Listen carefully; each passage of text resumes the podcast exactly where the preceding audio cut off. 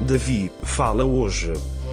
Achei Davi, homem segundo o meu coração, que fará toda a minha vontade.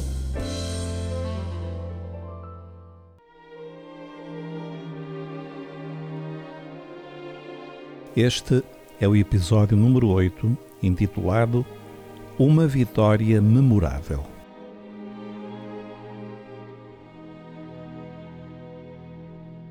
Chegou finalmente a hora do grande confronto. Davi apresentou-se diante de Golias e ia começar o duelo.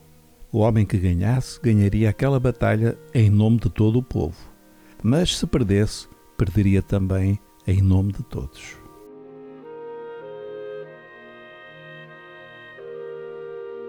Vimos no último episódio que Saul tentou dissuadir Davi e quando viu que tal era impossível, procurou vesti-lo com a sua armadura e equipá-lo com as suas armas. Mas Davi recusou. Ele tinha o seu próprio equipamento. Em que consistia? Lemos no versículo 40 o que Davi levou para o combate: um cajado. Lembremos que ele era pastor, usava portanto um cajado. Cinco seixos tirados do ribeiro e uma funda. Se compararmos com o armamento de Golias, entendemos a ira do gigante ao ver Davi assim equipado. Sou eu algum cão para tu vires a mim com paus? Davi não se deixou intimidar com as ameaças do gigante, ao contrário de Saul e de todo o exército. Começa aqui a nossa vitória quando decidimos confiar em Deus e desprezar as palavras ameaçadoras dos nossos inimigos.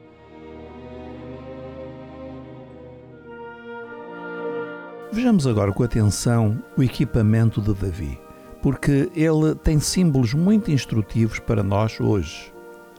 O primeiro é o cajado, que para nós simboliza a direção do Espírito Santo.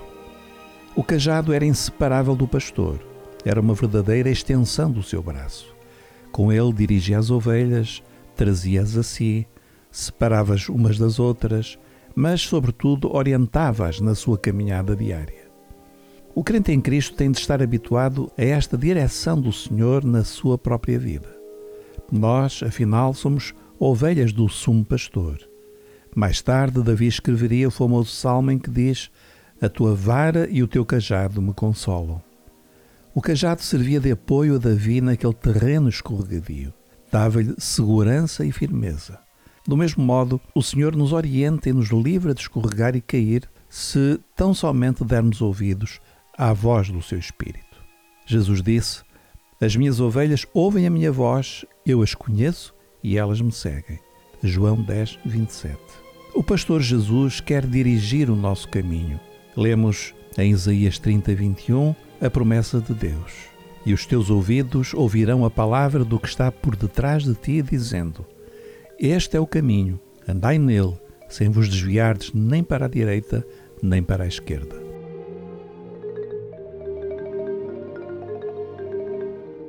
Mas Davi também transportava no alforge cinco pedras lisas ou seixos que tinha tirado do ribeiro. O primeiro aspecto a observar é que, para retirar estas pedras, Davi precisou de entrar no ribeiro e de se ajoelhar para as tirar do leito do rio. Que imagem tão sugestiva!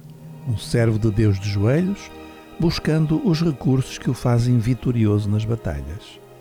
É assim que o crente começa a vencer quando de joelhos busca nas águas do Espírito os recursos que derrotarão os seus adversários. Lembramos as palavras de Paulo: As armas da nossa milícia não são carnais, mas sim poderosas em Deus para a destruição das fortalezas. Segundo aos Coríntios 10, 3 e 4. É impossível vencer os adversários espirituais que enfrentamos com cultura, retórica, organização, dinheiro, número, porque Golias é sempre maior e mais forte. Mas quando começamos a buscar o Senhor, Ele dá-nos as armas que farão de nós vencedores.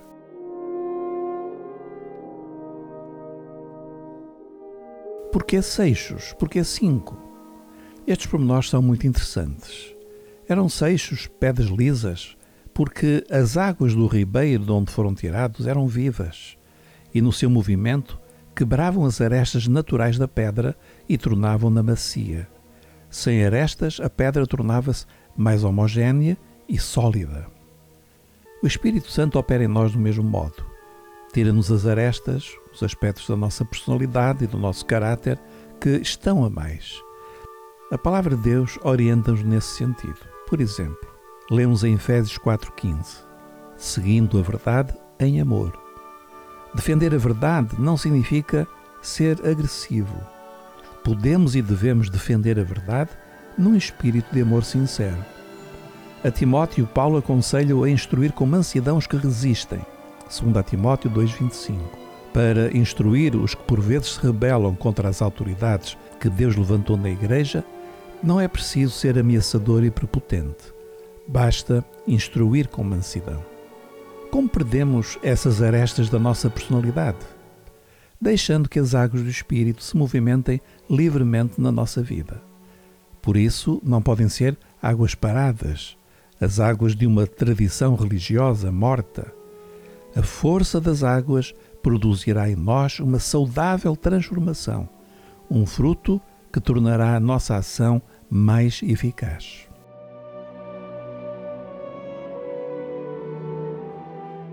Por que 5? Tem esse número algum significado?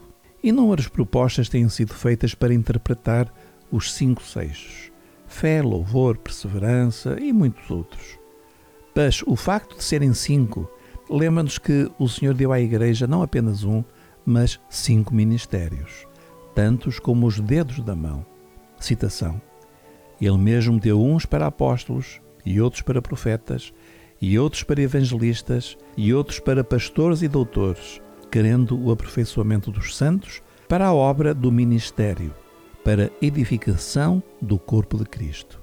Efésios 4, 11 e 12. O que nos remete para uma das mais importantes doutrinas da Igreja, os cinco ministérios da palavra no corpo.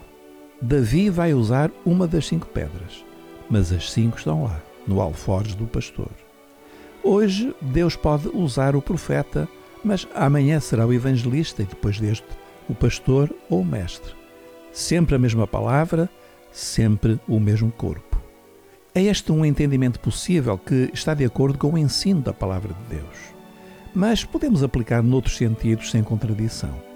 O importante é que o alforge, isto é, o nosso coração, esteja cheio dos recursos da graça do Senhor obtidos por meio da busca em oração.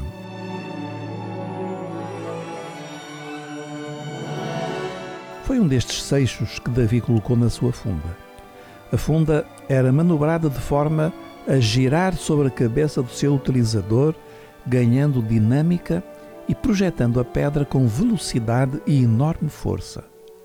Muitos não sabem que a funda era usada como arma, não apenas no tempo de Davi, mas por exércitos do tempo antigo. Atuava quase como uma flecha lançada por um arco. A pedra, atirada por uma funda, era extremamente precisa e podia partir ossos, furar armaduras e até matar inimigos. Assim sucede quando usamos a palavra de Deus no poder do Espírito Santo. O seu poder é extraordinário, porque é a palavra de Deus e porque é lançada no poder e direção certeira do Espírito Santo.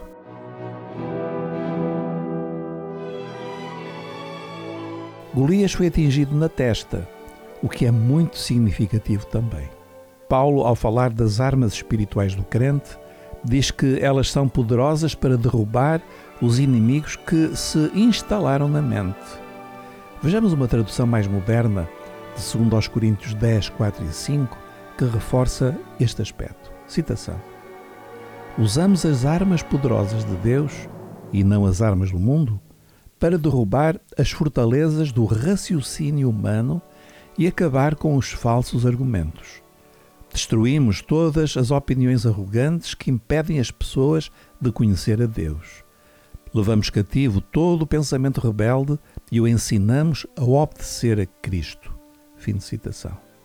Repare como tudo nos fala da mente aqui as fortalezas do raciocínio humano, os falsos argumentos, as opiniões arrogantes e o pensamento rebelde.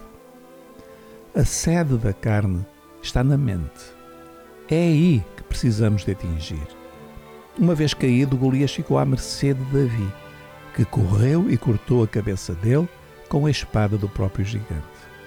Mente vencida, cortada pela espada, que nos fala da palavra de Deus, como lemos em Hebreus 4:12.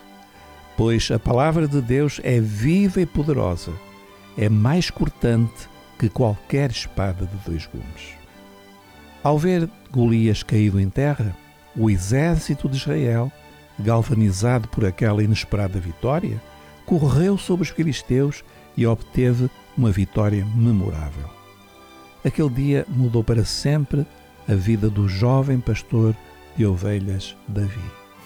O Senhor tinha-o tirado da obscuridade e ia agora começar a usá-lo de um modo muito mais visível. No próximo episódio, procuraremos ouvir mais um pouco do que Davi nos fala hoje.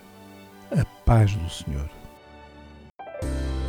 Acabou de escutar Davi fala hoje.